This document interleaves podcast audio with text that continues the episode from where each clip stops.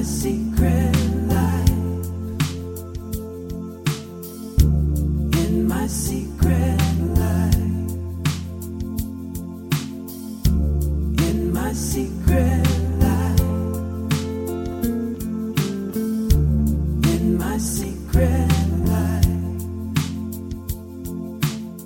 Hello，大家好，这里是枕边风，我是米娅。Hello，大家好，我是向真，嗯、今天我们在哪儿呢？我们在广西有一只蚊子哪里过来？在我们旁边，对，我们在广西遇见了广西籍的蚊子，我们在阳朔，阳朔。嗯，，这是我人生第一次来广西，对我也是对，然后我们来干嘛来了？玩儿啊。对，各种玩儿，带着大家一起玩儿，美其名曰团建啊，但其实是拉练，我觉得。我靠，你来跟大家讲讲吧。我觉得这个咱们之后大内再讲，再详细讲啊。这个、哦，可以可以可以，这个适合大内。对，简单来说就是确实很好玩，但是两三天过去之后，我觉得像过了一个礼拜了，就整个就是每天非常满，然后做了无数我从前想都不会想我会参与的各种很极限的一些运动和活动，对，就是比如说钻个洞、探洞这种事情，然后他们去攀岩，我的妈呀！这回头大家去听当地节目啊，因为是明天我们其实就结束了。今天晚上我们就最后的一个时间，那明天我们就要各自回上海、回北京的，就开始这样子。所以今天在这里跟大家录个枕边风吧，线下录音还是比较舒服和自在的。嗯，嗯，那聊啥？今天 接不下去。今天要聊啥吗？就其实，嗯、我们前两期的枕边风都是我和在阿那亚的时候，就在戏剧节的时候遇见的其他的嘉宾，呃，来聊的节目，所以我们俩已经好长时间没有这样面对面的来来录节目了。嗯，所以现在突然之间坐下来，我居然有一点有点语塞，嗯就不知道该跟你说啥。哎，因为我跟象征真的已经很长很长时间没有约会了。嗯，就没有那种情侣约会的感觉。是不是？因为一方面我们现在都住在两个城市嘛，嗯呃，另外一方面也是因为呃我觉得这不好，就是陷入了一种惯性。这个惯性就是，但凡我们见面的时候，多少都是有事儿才见面，就没有那种因为爱是吧？会会支取一些这个悠闲的时间跟对方待在一起，就这种东西就没有了。重点在于我们已经没有什么悠闲的时间了，你不觉得吗？那那是重点那支取一些半悠闲不悠闲的时间，我们也没有啊，就没有给对方留时间，你知道吗？也没什么给自己留时间吧？我觉得。那我觉得这就很不健康啊。对，但这次不出来不就可以有个有个时间了吗？但也没有约会，嗯，都跟大家在一起，嗯，好烦，好烦这帮人这。帮人好烦，嗯、为什么要来他们？哎，我们的同事们，不好意思啊，各位同学啊，那个米娅老师之前在那个枕边风的我们的内容的小群里边，他有说过想聊一个 “wish you were here” 的话题，是不是？嗯，对，就是如果你也在就好了啊，希望你也在这里啊，原来你也在这里这样的一个话题啊。我现在其实已经忘记了当时为什么我会想说想要录这个话题，但我猜应该多半跟我们分开两地居住有关系。嗯。其实我们刚刚过了分居一周年，嗯。嗯，也就意味着我跟象征现在已经在两个城市各自生活满一年了，嗯。比我想象中快好多啊！可能是因为就也没有停嘛，是就一直在很繁忙的在工作，嗯所以时间就跑得特别特别快。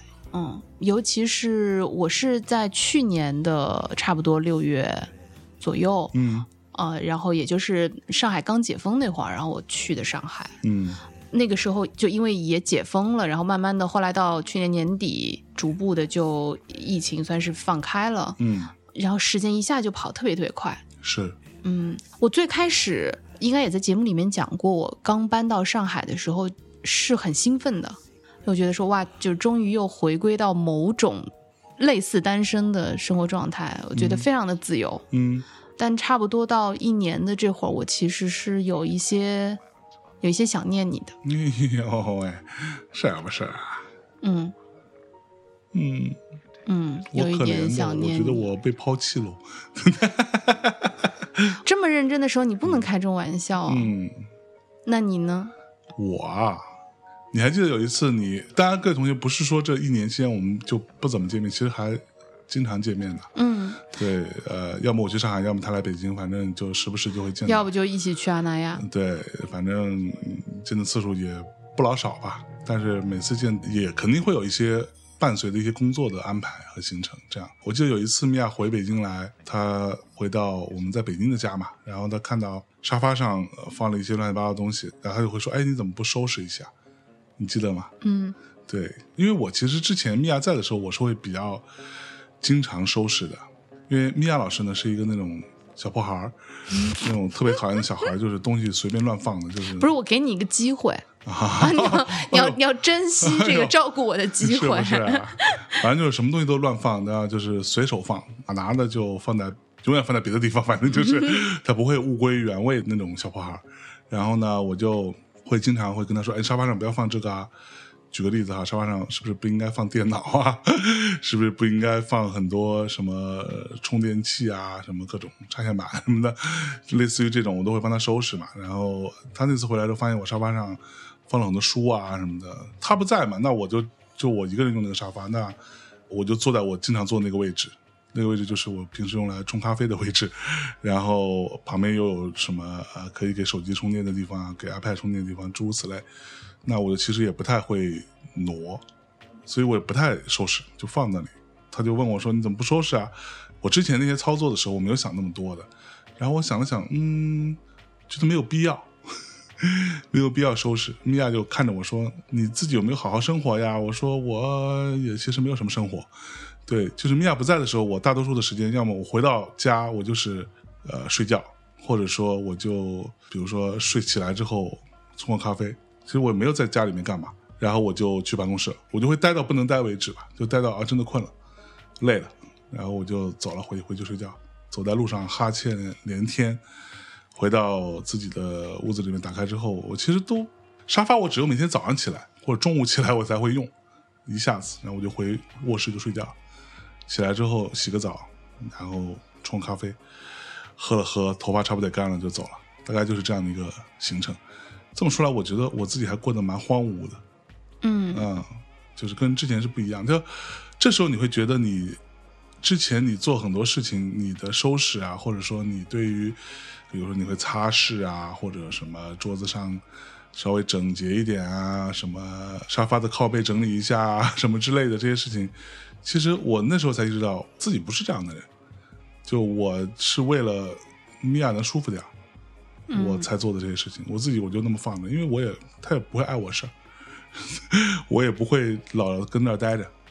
嗯，对，这点其实我还蛮感动，也蛮感激的，有，因为我当时说，哎呀，我说你你怎么日子过得不好都，就是 那个瞬间，我其实也意识到了这点。哎呀，我这说起来其实还挺难过的，就是，嗯、因为在我跟象征的相处和过往的一起工作当中，阴差阳错的，我们就磨合出了一个我们配合的方式。嗯其实我跟象征在有些部分的长处是有些近似的。那么在这种近似当中，其实，呃，我把更加依托于天赋、创意和天马行空以及任性的这个部分交托给了象征。嗯然后我把自己相对的规训成了更加计划性、更加面向商业性的那样的一个人。嗯虽然我在很长一段时间之内其实并不这样自我认同。与此同时呢，我也把我自己在生活上面的任性和散漫交托给了象征。我甚至在很长一段时间之内认为这是一种在心态上的补偿。嗯嗯就是等于说我在这个地方退一步，他在那个地方退一步，等于说。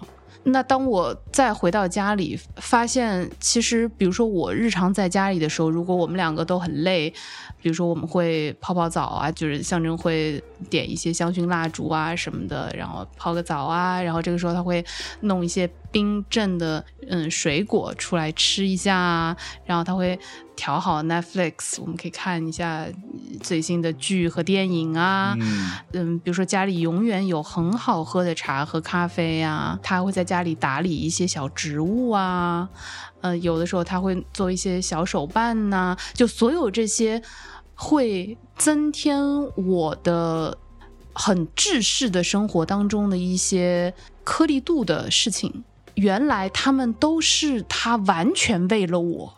嗯，对，这点我真的还挺感动和我觉得有点我好动嗯，我觉得你好动，就是我一直觉得说这个事情其实你也是想要的本来以为，说我就是我然后我是顺带手沾了光的，啊、我从来没有想过这些所有的这些颗粒度是你完全为了我，你知道前一阵儿吧，我不是要去韩国嘛，嗯。然后我去韩国之前不是要办签证嘛，完了那个时候我正好在上海嘛，当开始催我要我办签证的时候，发现我已经在上海了，然后说怎么办？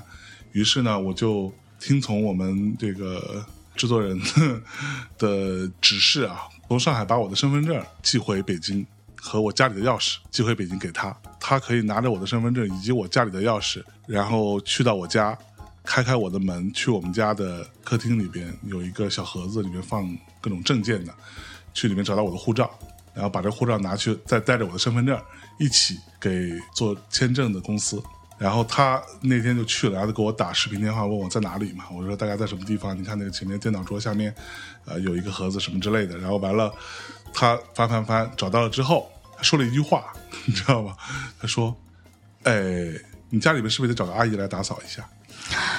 你的地面上有很多灰。”我想说，哦，对哈、从上海回到北京，我才找个阿姨来打扫了一下。然后阿姨打打扫完之后，我突然觉得哇，好整洁。然后这时候就上了阿姨的套，你知道吗？然后阿阿姨说：“你要不要充个值？”我说：“好啊。”那我充了好像六百块钱什么之类的，给她充了点钱。完了之后就找她来打扫。对，因为我自己是没有意识的。我回到家，你看我一般我回到家的时候都已经天很晚了，一般情况都是十一二点的样子，半夜。然后我回到家的时候，那你也不会进屋里把所有灯都开开吗，你可能就开一两盏灯，完了，呃，迅速的换上鞋子，你就直接进卧室了，到卫生间里去擦把脸啊、洗把脸什么的，就躺床上了。然后如果热的话，就冲个澡，躺床上了。我看不到地面上其实是落了很多灰，因为北京灰尘还是很大的嘛。那次他说完之后，我才意识到，哦，在外人看来，我现在已经是一个邋遢的家伙了。但我不希望你这样。那你自己做点努力啊！嗯，这个问题我们前几天不是也讨论过嘛？就是我们要不要想办法再搬回到一块儿？嗯但是事实上，目前看来，短期之内，其实我们两个谁都不会搬到对方的城市，嗯所以像这样的独自生活，应该还会再持续一段时间。嗯哼如果这样子的话，我们就要想办法把日子过得好起来啊。嗯比如说，我虽然会因为意识到说啊，这些美好的部分都是你为我创造的，就我虽然感动，但我并不希望它持续，就是嗯对，我不希望，嗯，我希望你过得是好的，嗯，我希望你是快乐的，因为本质上当时要去上海这件事情是我提出的，嗯。本质上，我可能没有觉得北京和上海是一个两副天地，嗯。就我没有觉得好像我们离得那么那么遥远。嗯，我们只是把互相的物理空间稍微拉大了一丢丢嗯而已。嗯，虽然现在我开始体会到了一丢丢的孤单的感觉，并且逐步的在意识到说啊，就有一个人分分就还挺好的。嗯嗯，但本质上我没有觉得它是一个那么大的事情，说实话。嗯嗯，就当我说给其他朋友听，他们会说啊，你这怎么已婚了以后还分居了呢？然后他们还会问说，你还现在还是同一个老公吗？然后就是对，但是我我其实说不好说，我我我其实有一段时间我没有意识到这是一个这么大的事儿，说实话，嗯嗯，我觉得可以打个视频电话啥的，嗯，对我们俩现在就是每天都会打一个视频电话，嗯嗯但是面老师经常不接我的电话，因为我听不到，嗯因为我开了那个不会响的那个，嗯，那个那个 mode silent mode，所以那你在上海生活的时候，你有什么时候会觉得哎你要在这里就好了？哦，太多了。嗯我会经常在看到有我特别喜欢的东西的时候，我特别想要分享给你。这种想要分享给你的愿望非常非常的巨大。因为我不是一个那么爱分享的人呢，嗯就是在这些部分啊，就比如说，嗯，我也不太爱发朋友圈啊，我也不太爱发各种社交媒体，就是那种嗯信息型的分享，我不太喜欢做的。但是我现在越来越感觉到，就比如说我如果去吃到一个很好吃的餐厅，我就会很希望你在，或者我们下次可以一起再去吃。嗯然后我看到很漂亮的，比如说今天的晚霞很好看，嗯，我就会很希望你会在。就是所有这些很细小的，但是很美好的瞬间，我觉得非常遗憾，因为我没有办法在第一时间就分享给你，然后跟你一起来享有这个瞬间，嗯这点让我极其遗憾。是。你呢？我也差不多吧。我觉得，比如说举个例子啊，可以举两个例子吧。第一个是我去韩国不是买了一些黑胶唱片回来嘛，嗯，这是下意识的一个动作啊，就是觉得哎，我这来了，然后正好路过一个，后来也被告诉说是韩国最大的，就是首尔最大的一家黑胶唱片店。然后就进去看一下，发现哎卖的还不贵啊，相对便宜的，就是比起我疫情之前比较通畅的时候，从亚马逊订从国外订黑胶再运过来的那个成本还稍微便宜一点点。我觉得那就挑一挑，也挑了半天。但是我买的时候，我想其实就下意识觉得我买回来可以跟米娅姐我们一起坐在那里听一听。那买了一些我当初很想买，但是之前没有买到，或者说没有货，或者说也没碰到特合适的那个机缘可以买到的那些唱片，比如说有 Beach Boys 啊、沙滩男孩，沙滩男孩有很多，有好几张那种非常经典的唱片，Vibrations，还有什么《宠物之声》那张的 Pet Sounds。但是我买回来之后，我就装在箱子里嘛，我大概也没买太多，买了可能也就十来张吧。提回来，装在箱子里装回来之后，我把它从箱子里拿出来，放到我们家那个电视机前面，不是有个小，那是一个小柜子吧，上面放 PS 五什么的，放 Apple TV 那小盒子什么诸如此类啊，放音箱，然后把那个唱机就靠在它前面嘛，那不是靠了一堆嘛。然后我其实到现在也没有听过，没有打开过它，它外边那个袋子还在，就它整个那个那么多黑胶，它有一个手提袋，一个塑料手提袋印着他们那个唱片店的 logo 的那个手提袋还在，我没有把它从里面拿出来。就我每天回家都会都会看到它，每天回家我都会看到它。我想说，哎呀，我找时间把它听一下，还挺想听的。但是我就没有办法再去，就没有那个动力说把那个拿出来，然后把黑胶唱机把上面的盖子打开，然后去清理它，唱片放上去，开功放，怎么样调，让它可以发出声音来，这样就一直都没做。就是大概在可能一个多礼拜之前，那时候不是说就要来，我们要出来玩了嘛。然后在这个过程当中，当我意识到哦，我可能很快就要跟米娅见面了的时候，那天早上起来，我在家里面看着那个唱机，我想，哎呀，如果他这时候就在的话，我就可以放给他听，然后我就可以旁边做咖啡给他喝嗯，之类的。就那个是我们很很难得的、非常惬意的时光吧。对，嗯，这是第一个时间点。然后第二个就是跟你的类似，但是我可能是比较比较多是那种我想要去看到一个好看的电影或者剧的时候，就是你就会想着啊，我要不要等等他一起看 这种感觉，你知道吗？呃，但是后来想想，哎呦，等到啥时候呢？也不知道。举例子，就这个东西其实一定程度上导致了我这段时间很多剧我都看得很晚。当然，我也一共没看几部剧啊，呃，这其中就有两部，第一部就是那个《漫长的季节》，嗯，漫长季节在大内听过，我们不是聊过一期嘛？对，那个时间点其实就是我刚刚看完的时间点，嗯刚看完也就两天之类的。那个时间点其实就是什么？就是我去上海找你，然后把那身份证跟那个钥匙寄回北京的那一次。对，那时候其实我刚看完，然后其实也呃基本上算看完了吧。对，然而在那个之前，那个剧已经火了挺长时间了。对的，周围人其实基本上都看完了，或者说播客聊这个剧的都已经聊七七八八了，随便一搜可能有个二十三十家都已经聊过了，甭管大小。然后我们一直都没聊，因为我没看，因为我看了第一集嘛。一般来说我自己会判断一下，看了第一集我觉得哇好厉害，我还挺想跟米娅一起看，然后就放那里了，就等着等了等，一直都没看。一直到后来我想说，哎呀，要不然还是看了吧。就有一天晚上回来就把它看了，然后看了两个晚上就把它看完了。第二个剧就是那个日剧《重启人生》。嗯重启人生也一样，因为我很早很早之前就下到了我的网盘里面，下载是不对的，但是你没有别的渠道看嘛，那时候它也并不在什么 Netflix 上有，很早就在我的那个电视机旁边连的那块硬盘里头就存在。但是我一直都没有点开。最开始我稍微有点小瞧它，我觉得可能跟米娅看会有点意思，我自己看就算了。因为我一定程度上有一点点怎么说，有点小小的排斥看这种这么大热的日剧嗯的感觉。我觉得那热成这个样子，所有人都在聊，那还看吗？有这个必要吗？我不太想赶这种时髦，有时候。然后那天我就看了第一集，也一样。我看我看了第一集跟第二集两集看了，看完之后我觉得哇，要是米娅在的话，她应该会很喜欢这个剧。对她一定会很喜欢，因为就是里边那种特别日式的那种特别细细碎碎的各种各样的小细节，嗯各种各样的东西，然后这个日常生活当中的所有的平凡的、嗯琐碎的所有这些小操作、判断，嗯某一个路口往左还是往右，所有这些小细节，我看一边看一边在想说啊，米娅肯定会喜欢这个，那我就没有办法，最后我就给他打了个电话，对吧？我给你打了个电话，我说，哎，你看那个了吗？对米娅说：“我还没看呢。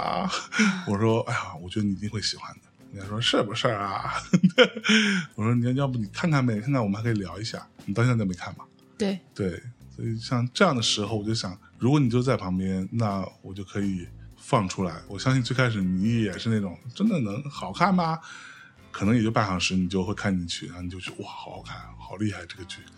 对，我我跟象征在生活上其实是有一些隐性分工的，这些隐性分工就其中包含一项就是。比如说一些比较重要的电影啊、一些剧啊什么的，基本上是由象征在负责。比如说下载和播放，嗯，下载、播放、储存，嗯，嗯。然后包括我们家所有的电子设备，嗯。嗯，所有的电器，这些都是是由象征来管理的。嗯我们俩分开以后，我会嗯说的好像分手了一样。嗯就我们俩分开生活以后，我非常强烈的意识到，在我的生活当中，到底哪些是最核心必要的部分。嗯然后这些东西会变得尤其的突出，所有的那些非必要的部分，当然也可能是因为我现在有大量的时间都在工作，所以嗯，这些非必要的部分就比例在迅速的降低。嗯比如说你刚刚说到的一些剧啊什么的，包括一些我想看的一些电影，我有好多我想看的电影，嗯但是我到现在都没有看。嗯刚刚一边在听你说这些的时候，我刚真的我很感慨。嗯嗯，以前我在节目当中，我们两个都说过，可能大家会说什么撒狗粮什么的，就是我讲过我们的爱人的身份，呃，也讲过我们作为工作搭档的身份。但是在刚才那一刻，我觉得你是我在这个世界上最好的朋友。嗯，不是最帅的吗？这时候不要开玩笑。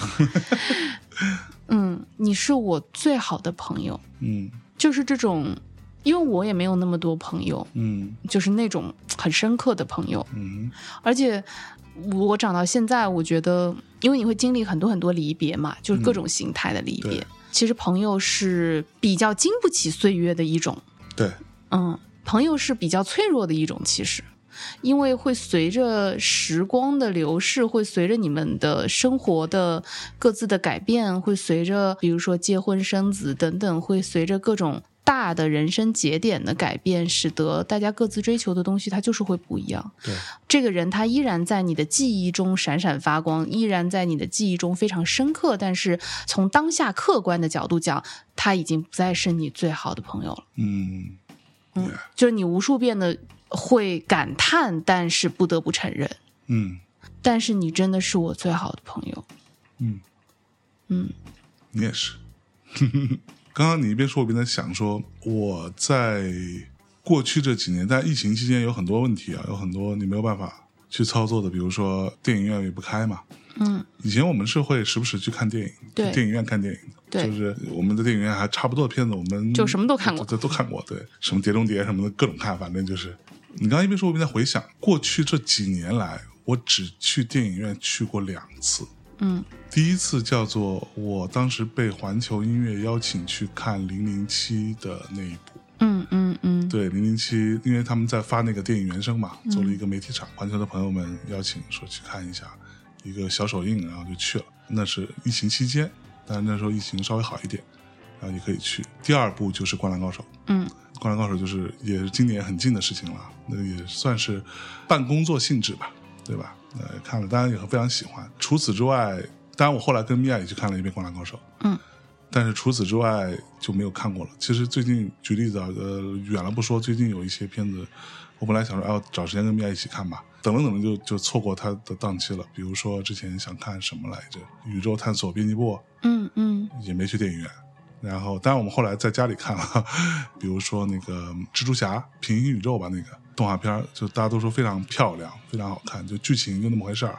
但别人说的我没看啊，到现在也没看，说那个画面非常震撼，非常厉害。按照老方的话说，他已经用一部动画电影把整个战后的当代艺术史整个展现了一遍。嚯，就是到这个程度，就非常值得去电影院看，也没看。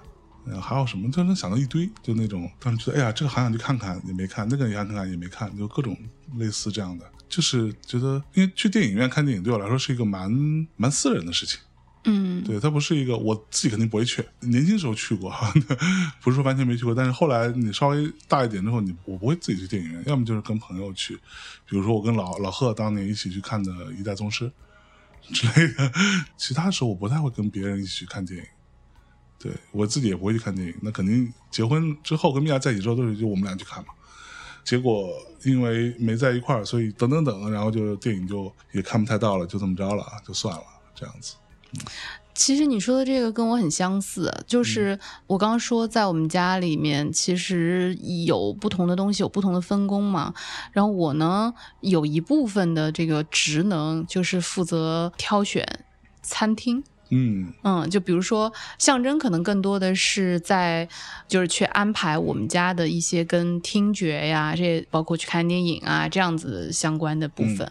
那我呢，可能就会安排我们去吃个什么，嗯比如说去吃个什么新餐厅啊，去哪儿吃点好吃的。我在上海就是有一些我很想去的餐厅，然后但是因为你不在嘛。然后我一个人去呢，就就很怪。就是怎么说就不太对，因为我平时也是会一个人去餐厅吃饭的人，这对我来说完全不是问题。但是就还是会有一些食物，你觉得你想跟特定的人一起去吃。嗯他甚至说，比如我今天有个什么朋友，或者有个什么客户，或者有个什么合作方，然后大家一起去吃一个贵的东西，我都觉得好像不是那样子的没有那个必要。对对对，因为对我来讲，食物是很私人的，嗯就是味觉和嗅觉的体验，对我来说是非常非常非常私人的。嗯包括看展也是。然后我有好多我想看的展，呃，当然展还好，因为它一般来说展期都比较长，嗯，一般来说我们都能在一个展期当中总归是能够凑到的。对，嗯然后餐厅呢，我现在就收藏了好多餐厅，但是我都还没有去吃。嗯嗯，所以也跟你是一样的，就你觉得好像就没有找到那个，就慢慢的它就被存下来了。是。嗯，嗯，而且我们上一次见面其实是在阿那亚嘛，我们就是当时是在做戏剧节，我我是在端午的时候，正好端午假期的时候，我过来到阿那亚跟象征碰头。我刚见到你的时候，我其实是有一点有点恍惚，我觉得一瞬间就好像有一点陌生，嗯哼，而且当时你的状态不是很好。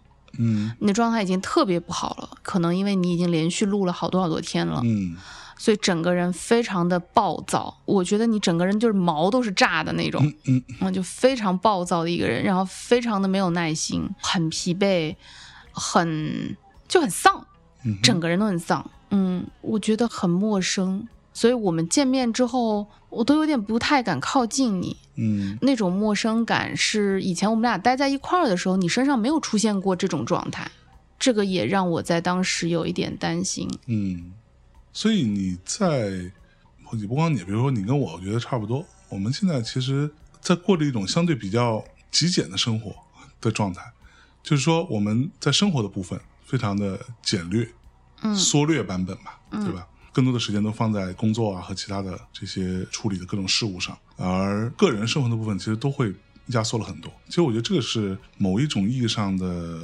两个人在一起共同生活的一个很重要的组成部分。就是我们现在没有在努力的创造共同的回忆，嗯就比如说多年以后。哪怕说是回想起我们一起创业的那些年，你都能想到好多事儿是我们一起经历的嘛。对，但是这一年，其实你要想说，哎，我们共同经历过什么好事儿、坏事儿不多，嗯对，嗯，就没有太多深刻的回忆存在。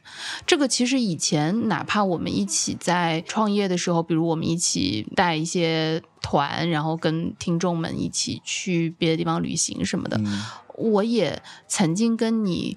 提出过这样子的遗憾，因为我们一直在，哪怕比如 Fuji Rock，我们也在工作、那会儿哈，嗯我们两个作为一对情侣，作为夫妻，我们有多少在享受 Fuji Rock 的部分呢？其实，嗯，很多吗？没有诶。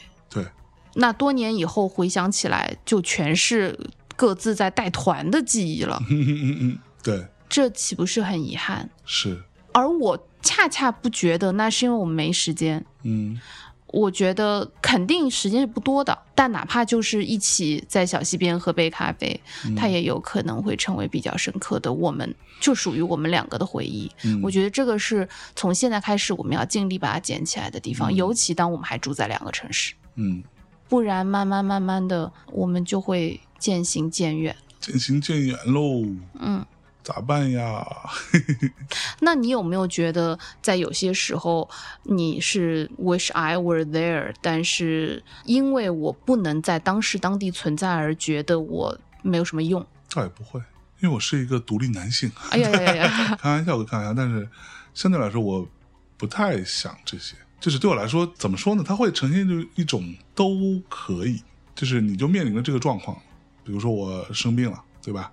嗯嗯那会儿我阳了，对吧？在北京的时候，那就想办法解决啊。那能怎么样嘛？当然，我肯定会跟米娅打电话嘤嘤嘤一下，也没少嘤嘤吧。嗯，阴了。对，可能跟他跟他唧唧歪歪啊、哭哭唧唧一下，说啊难受啊什么的。但是你挂了电话，你还得自己解决，你还得自己挣扎着爬起来，浑身酸痛，挣扎着爬起来去给自己弄点吃的。那时候点外卖也不好点嘛，因为外卖小哥不都阳了？之前我们聊过，想办法逼自己喝一些那个那种果蔬汁什么的，虽然很难喝，但是也得喝下去，然后自己洗冲个澡。让自己稍微舒服一点，然后就走在自己家里的这几步路上，哼哼哼唧唧，哼哼唧唧啊啊这样，然后然后就这种哎呦喂的一一路哼唧着回到床上、嗯躺下，然后又觉得热又觉得冷了一会儿这样一会儿那样，那没办法，就是在我看来就是就得去面对啊，去解决啊，然后还尽量不要耽误工作，不要耽误录音，赶紧好起来，什么诸如此类。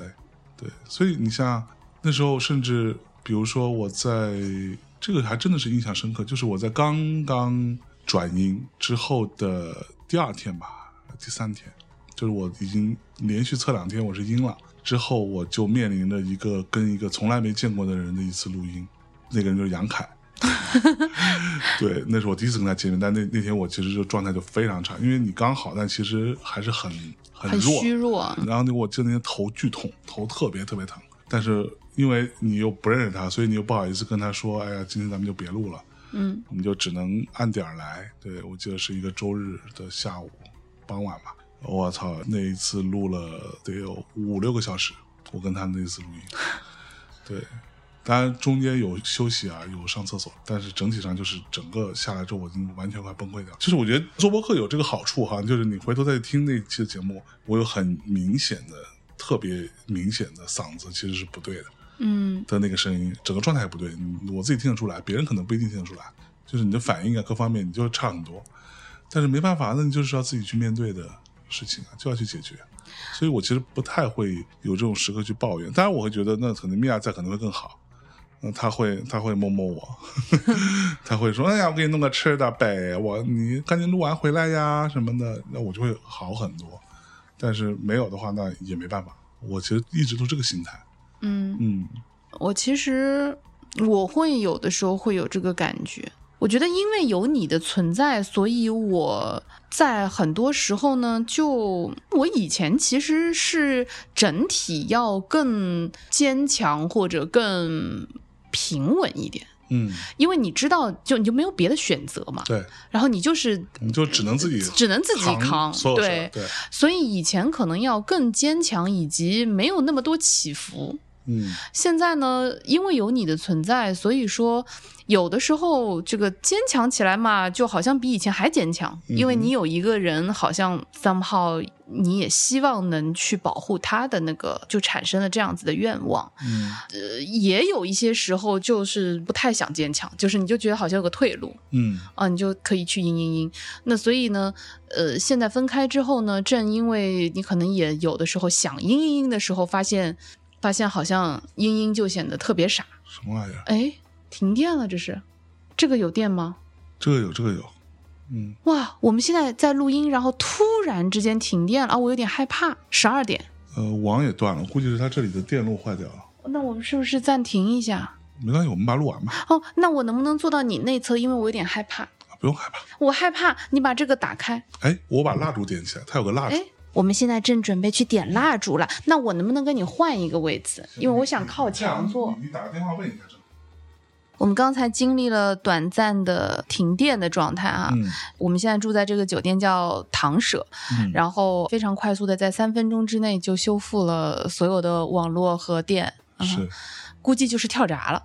有可能。嗯嗯，唐舍这个酒店就是嗯，的确很美，位置啊各方面都特别好。但是我们在这里住了两个晚上，每个晚上都会出问题。对，昨天晚上是水漫金山，是，今天是停电。